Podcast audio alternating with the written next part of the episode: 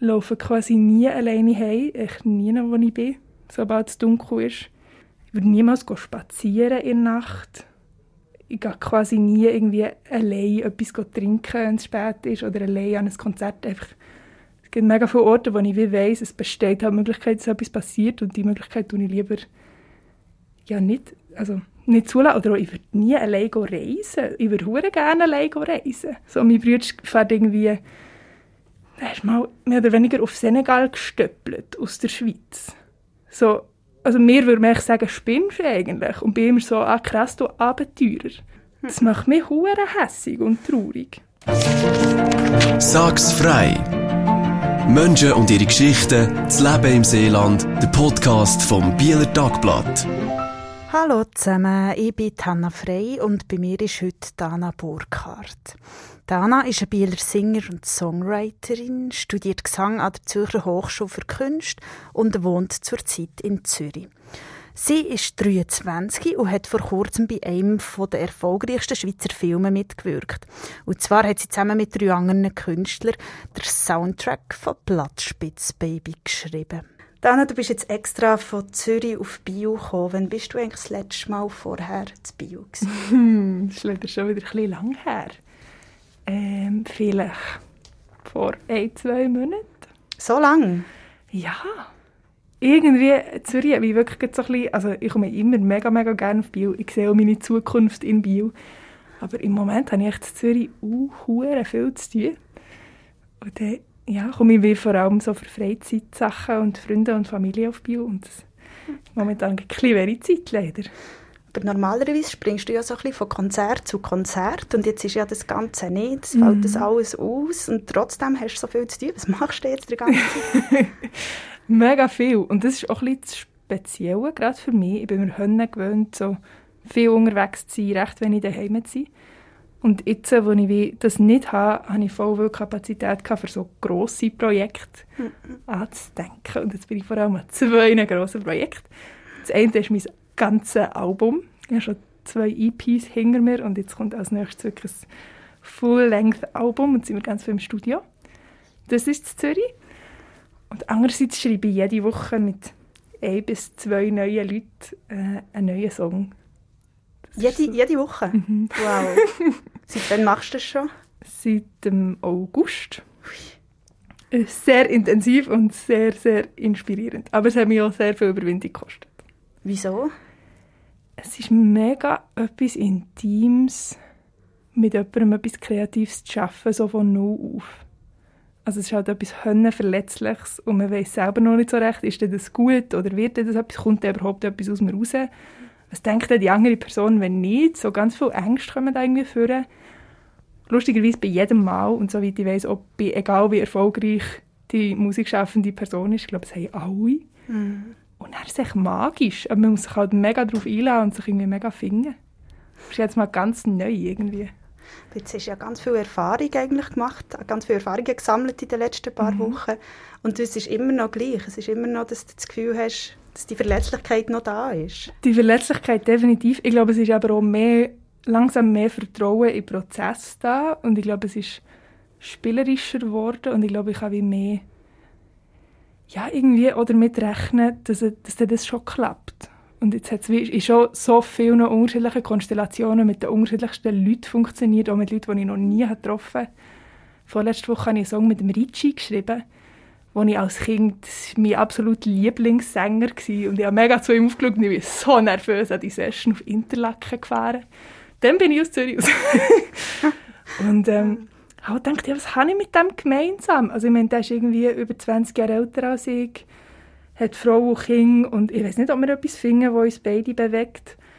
Und wir haben auch schnell etwas gefunden, ein Thema gefunden, das uns beiden nahe ist und haben einen Song geschrieben, wo wir beide mega, mega dahinter stehen und voll wow. Freude haben. Und das cool. wird jetzt vermutlich auf sein nächstes Album kommen. So, das sind mega schöne Erlebnisse. Und auf die so? Nein, das ist wirklich für ihn. Okay, cool. Genau. Komm dann, wir steigen ein. Wir ja. machen eine kurze Fragerunde. Es gibt äh, 15 kurze Fragen. du darfst nicht zu lange überlegen, du darfst einfach sagen, was dir gerade in den Sinn kommt. Ist mhm. das gut? Also, wir starten. Lago oder Pog? Lago. Grosse Bühne oder Privatkonzert? Boah, beides mega gern. Aber langfristig schon die grosse Bühne. Hm. Deutsch oder Englisch? Musik Englisch. Bauch oder Kopf? Lieber Bauch, öfter Kopf. Impfen oder nicht impfen?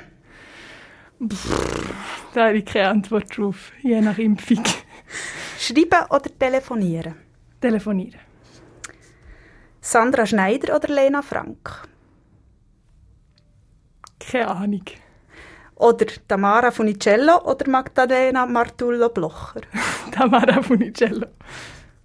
Selber kochen oder Takeaway? Selber kochen. Bio oder aus der Region? Bio. Osterhas oder Osterei? Osterei. Herbst oder Frühling? Frühling. Vita-Parcours oder Spazieren? Spazieren. Bio oder Berlin? Bio. Unsterblich oder sterblich? Sterblich. Sich zurückziehen oder rauslassen? Rauslassen. Rauslassen. das waren die 15 Fragen. Wieso rauslassen, Dana? Das ist mehr oder weniger mein Job. Zum Glück. Ähm, ja, das also ohne Witz, ist dein Job, würdest du sagen? Ich glaub, ja, ich glaube, mehr ausdrücken auf eine musikalische, künstlerische Art und Weise ist äh, mein Job, ja, und meine grosse Liebe.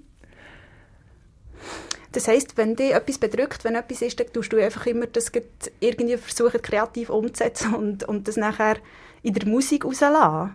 Es ist aber meistens gar nicht ein Versuch, es ist meistens eher ein Drang. Oder etwas, es ist ein sehr natürlicher Prozess. Aber wenn jetzt du im Alltag verrückt bist auf etwas oder, oder irgendwie traurig bist und, und, und irgendwie einfach etwas anderes willst als das, was jetzt gerade läuft, dann kannst du ja nicht immer sagen, okay, jetzt mache ich Musik. Du kannst nicht überall einfach von Musik machen, oder? Wie, wie gehst du dann mit dem um?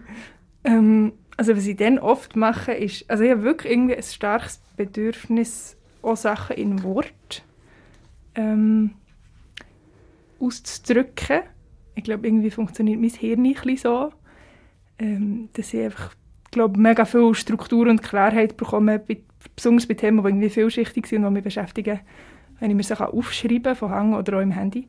Und das kann man eigentlich überall. Und das ist, glaube ich, äh, ein regelmäßiger Coping-Mechanismus bei mir bei schwierigen Sachen. Oder auch mit jemandem telefonieren und dann lerne ich auch raus. Mhm. Wenn ich glaube, ich tue selten so für mich grümscheln. Also manchmal schon, aber wenn ich wirklich weiss, was mich beschäftigt, dann habe ich meistens das Bedürfnis, das irgendwo rauszulassen eben zu erzählen oder darüber zu schreiben, wie auch Voll. immer. Wann bist du das letzte Mal so richtig hässlich gewesen? Ich würde sagen, vielleicht bei den letzten Abstimmungen. Ähm, oft ist ja, also bei mir ist Wut oft auch verknüpft mit, ja, mit vielen Gefühlen. Wut kommt ja selten allein. Ich glaube, etwas, was mich mega getroffen hat und mega wütend gemacht hat, ist ähm, gerade nach dem International Women's Day ist ja die, ähm, die ganze Geschichte in England mit einer Frau, die ist alleine heimgelaufen und ähm, nie mehr ist vorgekommen, lebend. Und wo eine ganze Internetwelle hat ausgelöst an Frauen, die teilen was ihre überhaupt Strategien sind, um irgendwie ihren Heimweg zu überleben. Mhm. Und das hat mich so tief getroffen und berührt und hässlich gemacht, dass es einfach immer noch so ist.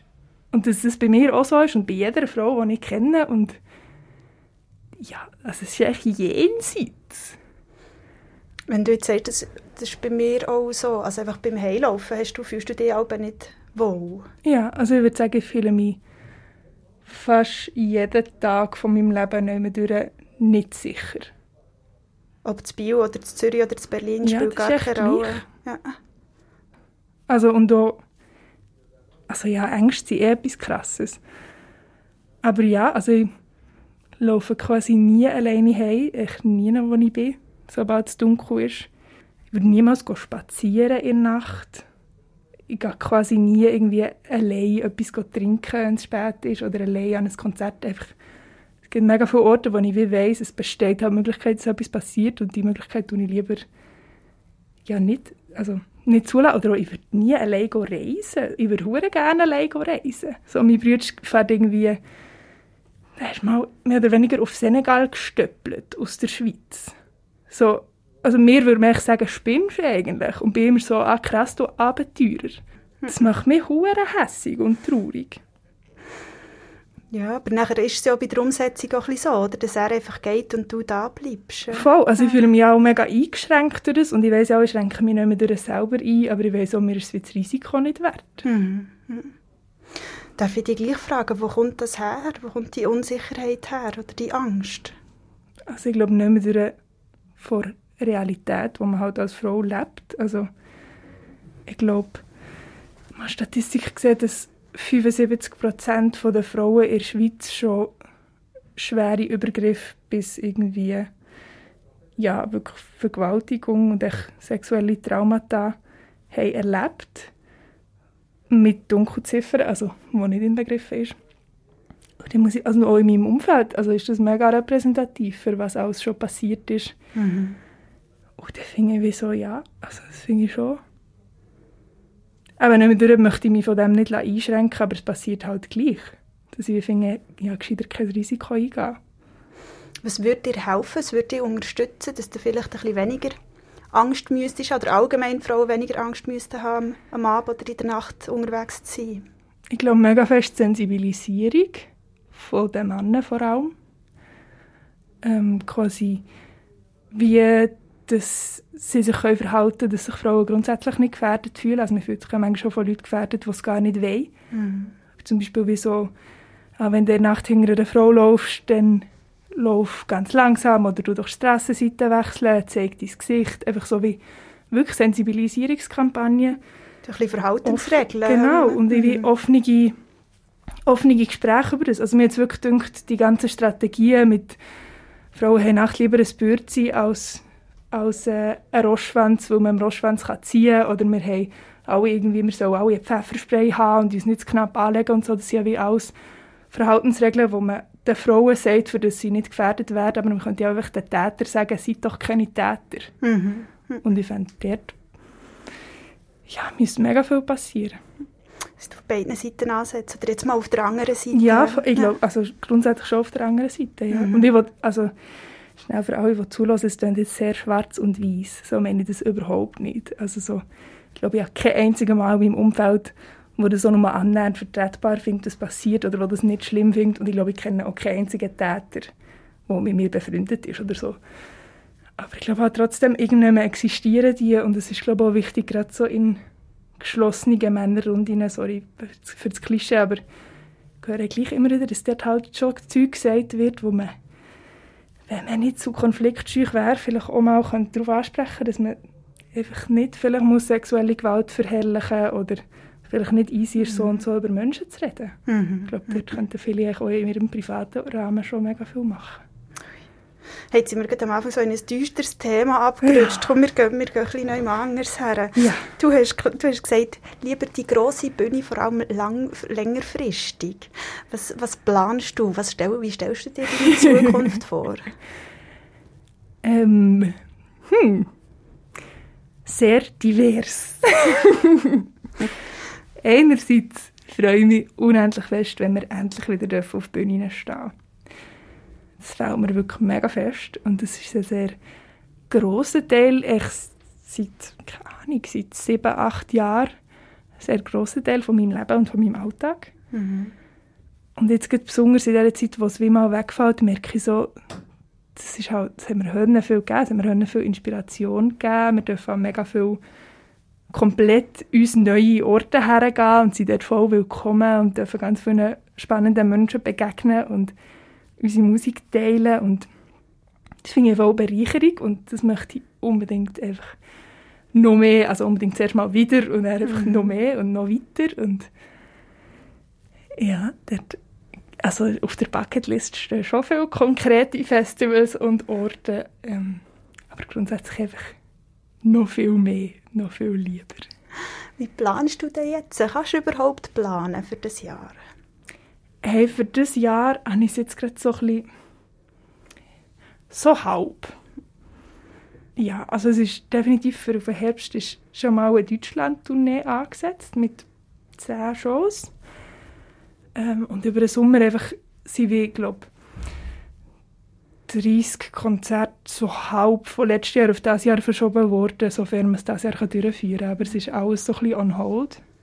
Aber angedenkt. Also es ist wie, man plant gerade nichts anderes und hat die mal eingetragen, aber ob die stattfinden, wäre schön, kann ich aber wie noch nicht schwören. Wie ist es für dich, jetzt auf etwas herzuschaffen, das vielleicht wieder nicht wird können stattfinden Nein, durch natürlich ein bisschen deprimierend, vor allem, weil ich halt auch das Booking mache in der Schweiz. Mhm. Also ich bin letztes Jahr ja, habe ich irgendwie eine mega schöne Tour mit wirklich grossen Festivals und so können buchen, wo ich schon auch ein bisschen stolz drauf war. Und es hat schon ein bisschen weh getan, die dann irgendwie ins Wasser gesetzt fallen. Und jetzt dieses Jahr ja, es hat einfach etwas sehr verunsichern, so dass man es wie nicht mehr so leichtfertig wie letztes Jahr einfach kann sagen, ah ja, nächstes Jahr, sondern man ist jetzt langsam so ein bisschen, ja, wann ist es denn so weit? Wir wissen mhm. es nicht. Es bist ein bisschen nervös so langsam. ja, und es gibt vor allem halt nicht so, ja, man hat nicht mehr so den Glauben an die Deadline, wo, wo ist. Das finde ich ein bisschen deprimierend.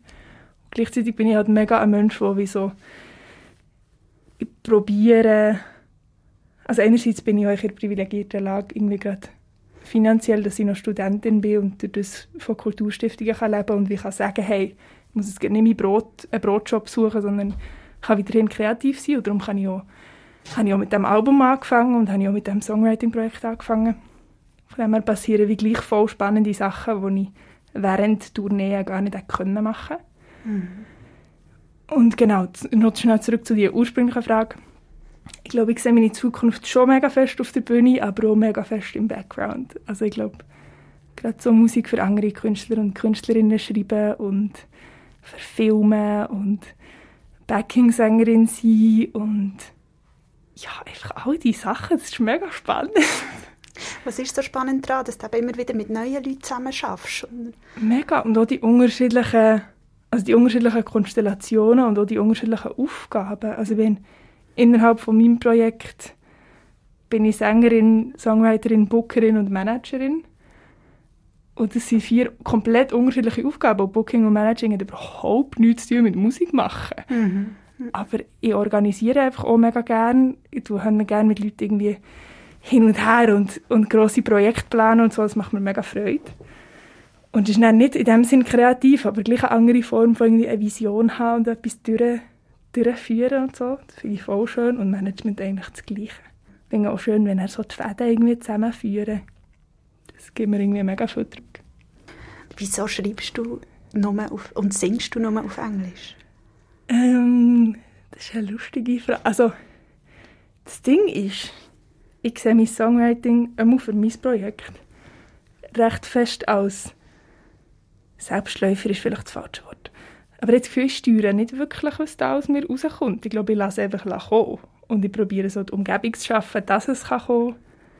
Aber so der ursprüngliche Kreativitätsding, habe ich das Gefühl, das ist nicht eine Entscheidung. Ich glaube, es kommt irgendwie einfach so. Das heisst, wenn du Musik machen willst, dann schreibst du einfach Englisch. Und dann denkst du auch Englisch? Ich glaube schon, ja. Hm. Und ich glaube auch, es kommt sicher auch davon, dass ich einfach mein Leben lang viel mehr englische Musik habe als Schweizerdeutsche und Deutsche. Also ich bin mega irgendwie mit Patent Ochsner und wie gesagt mit Plüsch aufgewachsen. ähm, aber ja, trotzdem irgendwie, ich glaube, die Musik, die mich am meisten geprägt hat, ist, äh, ist Englisch und ich glaube, darum ist das wie auch meine Musiksprache. Aber ich genieße es jetzt auch gerade mega fest, eben gerade für eine Ricci oder ähm, jetzt habe ich dann auch mal eine Session mit dem Tabu Fantastik, wo ich dann auch auf Schweizerdeutsch schreibe oder für Platzspitzbaby haben wir auch auf Schweizerdeutsch geschrieben. Genau das finde ich auch etwas mega Schönes. Es ist jetzt wie eine neue Ebene, die noch dazukommt. Ah ja, in meiner Muttersprache kann man das ja auch.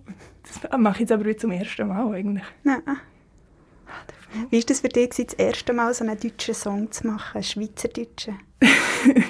Sehr speziell. Vor allem ist das, das ist eigentlich mein allererster Song, den ich mit neuen Leuten geschrieben habe. Also ich war mir wirklich gewöhnt, zuerst jahrelang, wirklich ab dem, als ich Songs geschrieben habe, mit 12, 13, und nur allein, nur ich mit Gitarre. Ähm, und dann Gut, dann hast du ja mit dem Bruder schon Musik gemacht. Genau, mit, Musik macht schon, aber einfach nicht schreiben. Nicht schreiben, schreiben ist so ja. wirklich mega mhm. intim.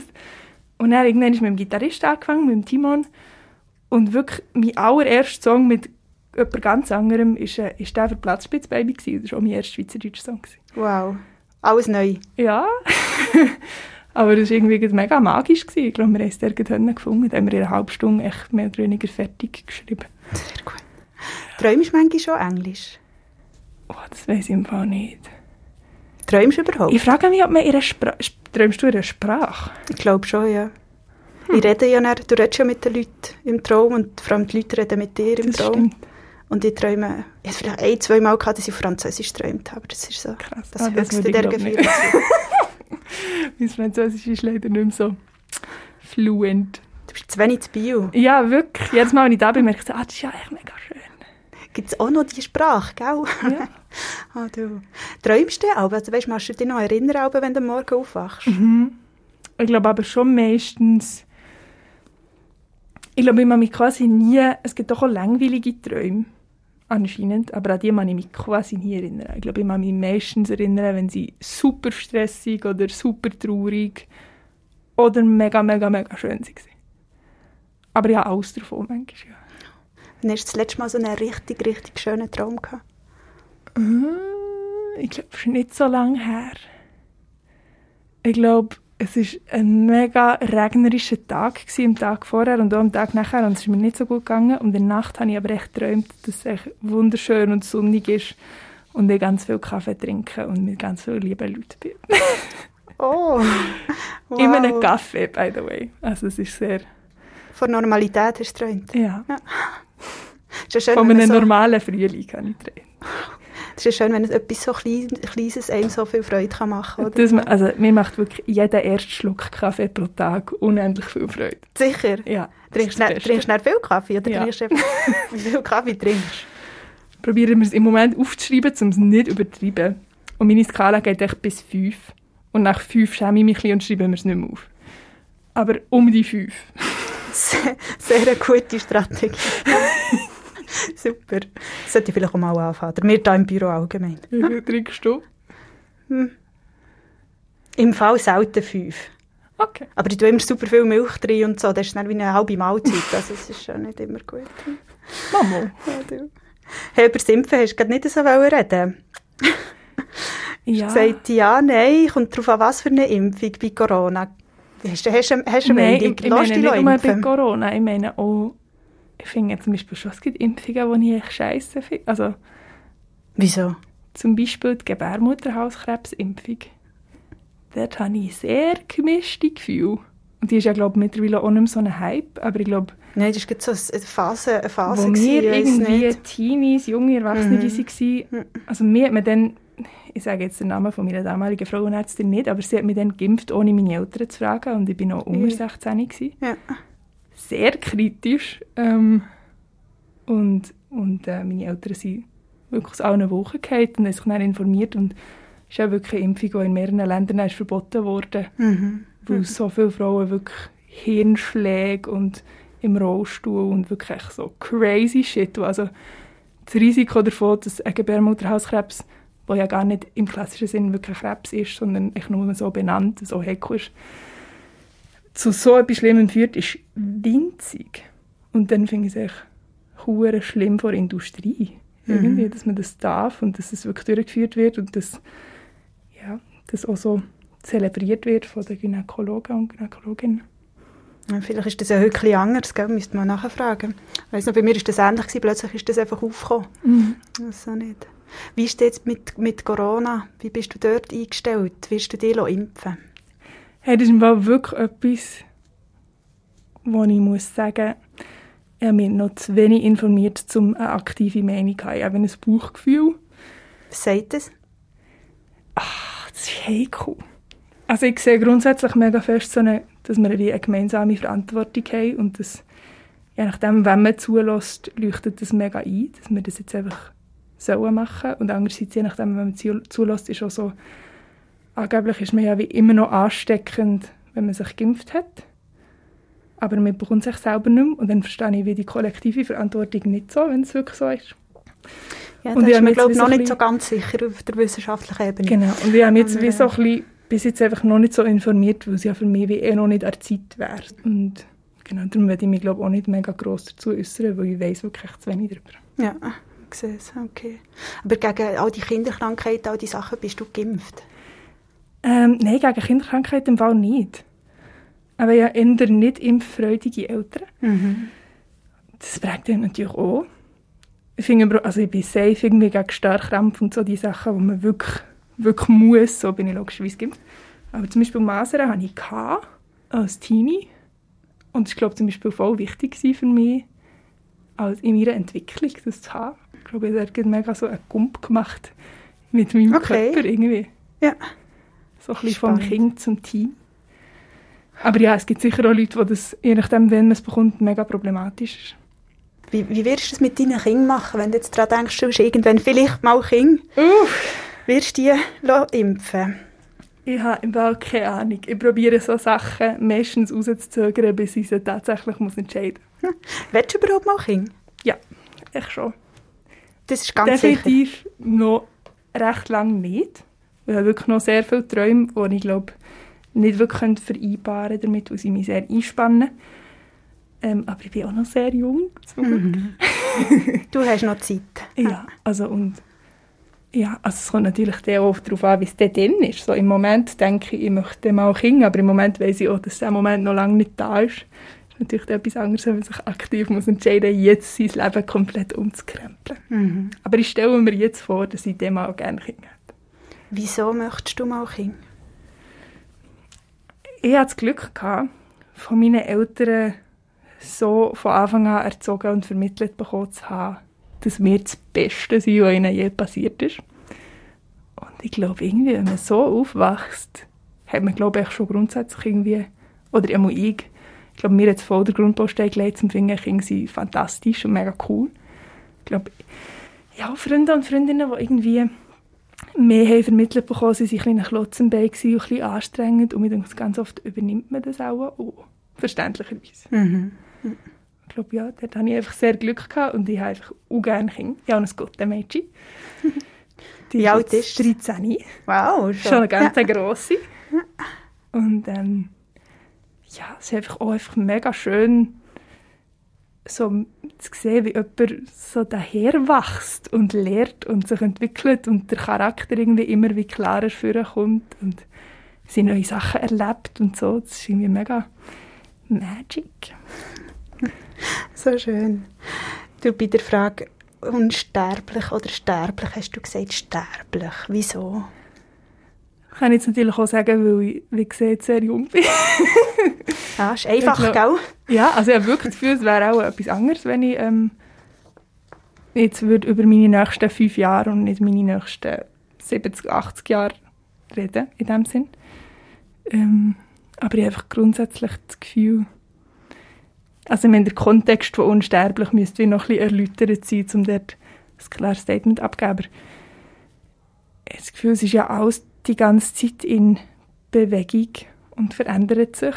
Und auch wenn das manchmal schwierig ist, ist es ja gleich irgendwie etwas vom Natürlichsten überhaupt. Und es ist ja irgendwie auch gleich auch alles ein Kreislauf. Mhm. Und ich glaube, es würde voll nicht funktionieren, wenn das Leben plötzlich das Einzige wäre, wo kein Kreislauf ist. Denkst du auch an den Tod, an die eigenen Tod? Ich glaube, sehr selten. Also ich mag mich besinnen. Mir ist die- die Grösse vom Tod überhaupt nicht bewusst gewesen, bis zum ersten Mal bin ich gestorben, wo mir wirklich näher war. Vorher habe ich vielleicht gewusst, so, ja, alte Menschen sind meistens irgendwann ist der weg, aber dann sind wie zum Beispiel meine Großeltern noch da gewesen und es ist noch nie jemand Jungs gestorben in meinem Umfeld.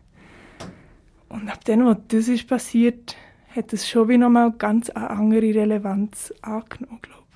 Also wer ist denn gestorben? Eben deine Grosseltern, oder? Nein, ähm, mein Götti. Das ist der Ja. Papa von meinem Gottenkind. Mhm. Genau. Das ist jemand, der mich mega, mega geprägt hat. Der auch so ein bisschen wie ein zweiter Papi war für mich. Und äh, voll, das war etwas mega, mega krasses für mich, dass so jemand, der... Er ist besonders auch ein mega, mega aktiver Visionär gewesen. Ist ein Mensch, der sich irgendwie selber sein Leben recht nicht gesellschaftsnormmässig hat aufgebaut. sich irgendwie selber ein Hütchen in Lüschertz hat umgebaut in einfach ein Haus, das mega cool ist. Und selber ein Boot gebaut, das irgendwie in Frank Südfrankreich im Hafen steht und ist segeln mit dem Boot, das er sich gebaut ist irgendwie 13 Meter lang und einfach, ja, einfach ein mega krasser Mensch, der mit seiner Weisheit und seiner Herzlichkeit mega mein Leben verschönert hat. Und es war voll absurd, gewesen, dass er muss sterben muss. Mhm. Ist das schon ein Zeitchen her jetzt? Oder? Vielleicht drei Jahre oder so, ah, nicht ewig. Ja. Ja. Redest du auch mit Leuten über das? Ja. Das schon. Tut das dir das schon. gut? Hilft dir das? Ich glaube, mir hilft Reden eigentlich immer. Mhm. Ja, das merke ich. Das, ähm, ich glaube, das ist nicht bei allen Leuten so. Ich glaube, ich erlebe es manchmal auch, dass wir gewisse Leute, die mir nahe sind, zwar schon teilen, aber in gewissen Momenten weiß ich einfach gar nicht darüber reden, auch wenn es sie beschäftigt. Ich glaube, ich will eigentlich immer über das reden, auch über Also mit mir nahen Leuten natürlich, ja. nicht mit ja. irgendjemandem, aber ich glaube, bei mir löst sich immer etwas, dadurch, dass ich es ausspreche. Wie viele nahe, nahe Leute hast, hast du? Was würdest du sagen, was sind so deine Nächsten? Also ich bin meinem Bruder sehr, sehr, sehr nahe. Das ist eigentlich mein bester Freund seit eh und je. da habe ich wirklich ein riesen Glück. Und sonst habe ich auch echt fantastische Freunde und Freundinnen. Wirklich mega krass. Ich würde sagen, mir sehr, sehr, sehr nahe Leute sind vielleicht sieben. Wow, ja. Voll. Das sind doch, oder? So solche, die ich ja, jederzeit ja. wüsste, so wenn die jetzt anrufen ja. und drei Stunden rennen und es wäre okay. und sie auch bei mir. Super. Kommt das manchmal vor? Ja, definitiv. Ja. Ich bin sehr emotionaler Mensch. Aber rauslagen auch? Ja. Also nicht, ähm, ich hoffe, ich bin jetzt nicht die Person, die alle Wochen mal anruft und nur rauslässt und nicht zulässt. Ich glaube glaub und hoffe, das bin ich nicht. Aber ich finde es schön, wenn, wenn die andere Person und ich das Baby dürfen. Wenn es es braucht. Ah, du, komm, wir gehen noch zu etwas Lockererem. Du hast gesagt, lieber spazieren als auf einem weiten Parcours. Wie oft machst du, weißt, wie oft tust du dich bewegen? Ähm, also was ich mittlerweile mache, spazieren bin ich ehrlich gesagt, immer wenn ich es mache, finde ich es mega schön, aber ich habe noch nicht so eine Spazierroutine hergebracht. Mhm. Was ich hingegen hergebracht ist, dass ich jeden Tag Yoga mache. Wow. Und das ist mega schön. Am Morgen? Voll gut. Sehr unterschiedlich. Also wenn ich, so, wenn ich näher singe, dann tue ich am Morgen, um so ein bisschen in den Körper reinzukommen. Und sonst manchmal wirklich auch erst am Nami-Abend. Mein Tagesablauf ist immer ein irgendwie. Ähm, und es ist auch gar nicht so wichtig, dass ich jetzt jeden Tag viel mehr als irgendwie 10 Minuten mache. Aber ich mache schon so ein, zwei Mal Woche irgendwie eineinhalb Stunden und manchmal nur 10 Minuten. Und dann habe ich wie so, ich finde es ist ein bisschen schwierig, so in eine Regelmäßigkeit hineinzukommen, ich weiss, so, ich muss jetzt eine Stunde oder ich mache es gar nicht. Das hat mir irgendwie mega geholfen, um so zu wissen, hey, auch klein ist mehr als nichts. Und mega schön. Warum, warum machst du das? Warum machst du das Yoga? Was gibt dir das? Ähm, ich glaube, es gibt mir eine mega Ruhe. Und du bist sehr aktiv und ich glaube, es gibt so einen schönen Gegenpol. Ich finde es voll schön, dass es wie auch etwas Meditatives kann haben, je nach Yoga, was man macht. Aber ich, dass man halt mega sich wieder auf den Atem konzentriert und so. Ähm, ja, und ich finde, es ist eine voll schöne Form von also ich finde, es ist so eine voll nicht fitnessartige Form von Sport machen, die ich schön finde. Also es geht überhaupt nicht um irgendwie abnehmen oder gut aussehen, sondern man spürt wie schon währenddessen, ah ja, es löst, ah ja, es tut gut, ah ja, es stärkt mich. Mhm. Einmal bei mir und das finde ich schön. Ja, super. Vor allem, wenn du es so in den Alltag kannst integrieren dass es eine Routine wird. Das ja, ist ja immer so ein bisschen die Schwierigkeit. Das ist dir gelungen. Ist das jetzt so ein bisschen wegen Corona, dass dir das gelungen ist? Hey, definitiv. Also das ist sicher auch etwas von diesen Sachen, die wirklich dank dem, dass ich jetzt wie so ein bisschen an einem Ort stationiert bin und nicht immer irgendwo dass überhaupt irgendwie meine Yogamatte dabei habe und mir die Zeit rausnehmen kann. Mhm. Definitiv. Und das kannst du auch in Berlin machen, gell? Ich weiss, du hast ja ein Projekt in Berlin. Genau. Du bist, auch, eben, bist, bist auch in Bio, bist in Zürich. Ähm, bei der Frage Bio oder Berlin hast du gesagt, doch Bio. Warum ja. Bio und nicht Berlin? Also ich liebe Berlin, aber Bio ist echt mein Herz. Ich bin echt mhm. von da. Mhm. Bio ist so der erste Ort, wo ich so wirklich, wirklich daheim war. Und wo ich irgendwie gleich, also so, ich bin jetzt heute irgendwie schon am Nachmittag hierher gekommen und wenn ich durch die Straße laufe, kenne ich gleich noch mega viele Leute und ich bin mega selten da. Es ist echt voll schön, irgendwie so, sich da verankert zu fühlen und an jedem Ecke eine Erinnerung zu haben. da ist Berlin schon, also ich wollte dort schon auch noch ein bisschen wohnen und so. Ich bin, arbeite gerne dort, bin gerne dort, aber so heimkommen tue ich immer auf Bio. Das heisst, du bist, fühlst dich zu Bio daheim? Ja. Hast du das Gefühl, das kann, wird sich irgendwann ändern? Könnte sich irgendwann ändern? Du bist ja was bist ein Jahr in London gewesen, oder ein halbes Jahr? Genau, ich war ein Jahr in London. Gewesen. Jetzt bin ich aber gleich schon seit zweieinhalb Jahren in Zürich. Also ich wohne eigentlich seit dreieinhalb Jahren nicht mehr zu Biel. Mhm. Bis jetzt hat sich das überhaupt nicht geändert. Mhm. Es ist immer noch ein mega Heimkommen-Gefühl, wenn ich da bin.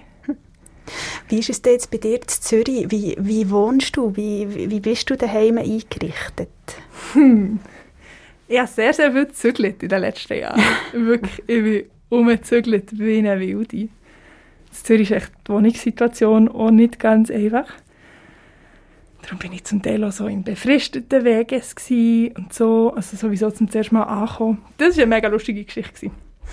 Ich habe in Berlin mit 15 auf der Straße ähm, irgendwie jemanden, jemanden gelernt kennen. Ich so einen mittlerweile Freund von mir, wo irgendwie haben wir uns auf der Straße gesehen und haben angefangen reden und haben wir so einen ganzen Nachmittag zusammen verbracht und sind dann irgendwie auf Facebook befreundet gewesen. Er ist Schauspieler und dann haben wir uns nie mehr gesehen. Doch irgendwie zwei Jahre später bin ich in Berlin, habe ein Wohnzimmerkonzert gespielt und er ist hören. Dann wieder nie mehr Kontakt gehabt, nie mehr gesehen. Und dann irgendwann, genau einen Monat bevor ich auf London bin, hat er mir geschrieben, hey, ich komme jetzt auf Zürich, ich kann Schauspiel studieren. Und ich war so, ah, jetzt gehe ich gerade weg. Oh nein. Habt ihr ähm, verpasst? Haben wir uns gerade verpasst. Und nachher, ähm, wo mein Jahr in London vorbei war, habe ich gewusst, ich komme auf Zürich zurück. Dann melde ich mich bei ihm und habe so geschrieben, hey, voll lustig, jetzt komme ich auch auf Zürich. Ähm, siehst du, wenn du etwas von einem Zimmer hörst? Und er hat geschrieben, hey, nein, jetzt gehe ich gerade wieder weg, aber du kannst schon mein Zimmer haben. Ah, super. Und dann ist das mein erstes Wegezimmer in Zürich geworden. Vor einer random Begegnung in Berlin mit 15. Wow. Ähm, und dort habe ich zusammen gewohnt mit meinem jetzigen Mitbewohner. Ja. Das ist ein ganz enger Freund von mir geworden und er ist auch Schauspieler. Und ähm, in das Zimmer konnte ich halt wie nur befristet können ziehen. Habe es aber gleich gemacht, habe mich dann mega mit ihm angefreundet. Und als ich raus musste, habe ich mir gesagt, hey, wir wohnen dann schon mal wieder zusammen. Das ist so gut, das muss einfach wieder kommen. Und er hat zwei Wege dazwischen gebraucht, bis wir jetzt in unsere jetzige gemeinsame Wohnung gezogen Und jetzt seid ihr einfach zu zweit, wohnt ihr genau, zu zweit? Ja. Das ist richtig entspannt. Was hat es bei dir immer im Kühlschrank? Eine Hafermilch, mindestens eine. Wieso Hafermilch? Bist du vegan? Ich war vegan und mittlerweile vertrage ich Laktose nicht mehr so gut und möchte auch nicht mehr unbedingt. Mhm. Aber Eier ist sie, wie du weißt, von deinem Osterei. Stimmt. Hafermilch hat immer und Gemüse hat auch immer richtig viel. Ja. Das heisst, du tust eben immer selber kochen. Du hast ja gesagt, selber kochen. Ja. Ist, tust du zweimal am Tag für dich kochen? Oder wie? Zweimal bin ich mittlerweile nicht mehr so gut, aber sicher einmal. Mhm. Ja, ich koche mega gerne und mein Bedürfnis nach viel Frisch, viel Gemüse, viel Früchte und so ist einfach auch meistens ist es proportional zum Rest, was es dazu noch gibt, was ich ein bisschen langweilig finde in Bezug auf, also im Vergleich zu Gemüse, ist mir echt bei so Takeaway-Zeug jetzt mir echt zu wenig Gemüse. zu wenig Gemüse. Wieso ja Gemüse? Warum Gemüse? Warum immer hey, Gemüse? es ist einfach mega erfrischend und mega fein und man kann unendlich viel davon essen und fühlt sich immer noch fantastisch. Also ich so logischerweise andere Sachen als Gemüse, aber ja, ich weiß auch nicht. Ich war ein komisches Kind diesbezüglich. Ich glaube auch mein Lieblingsessen ist irgendwie Spinnen, brätelte Rüebli und Bratherdöpfel Also wirklich etwas voll komisches, finde ich. Wow, okay. Ja. Glück gehabt. Also ich denke wirklich immer, ich habe auch nicht so gerne Süßigkeiten. Ich glaube, ich habe einfach Glück gehabt. Was meinst du mit dem, mit dem, hast du gleich noch ein gutes Gefühl? Fühlst du dich einfach auch eher schwer, wenn du irgendwie, wenn so nicht Reis, Teigwaren Sachen isst? Oder wie du, kein gutes Gefühl? Ja, irgendwie, wenn man sich doch, also ich finde, man kann sich ab Gemüse wie nicht überessen. Und mhm. aber auch andere echt schon. Mhm. Nur ich. Aber ja. ich glaube, es ist schon sehr unterschiedlich. Sogar an Ostereier. genau, auch an dem kann man sich überessen. Super. Hey, merci vielmals, Dana, bist du da gewesen. Mega ich denke, wir machen hier Schluss. Mhm. Ist das gut? Wunderbar. Tschüss.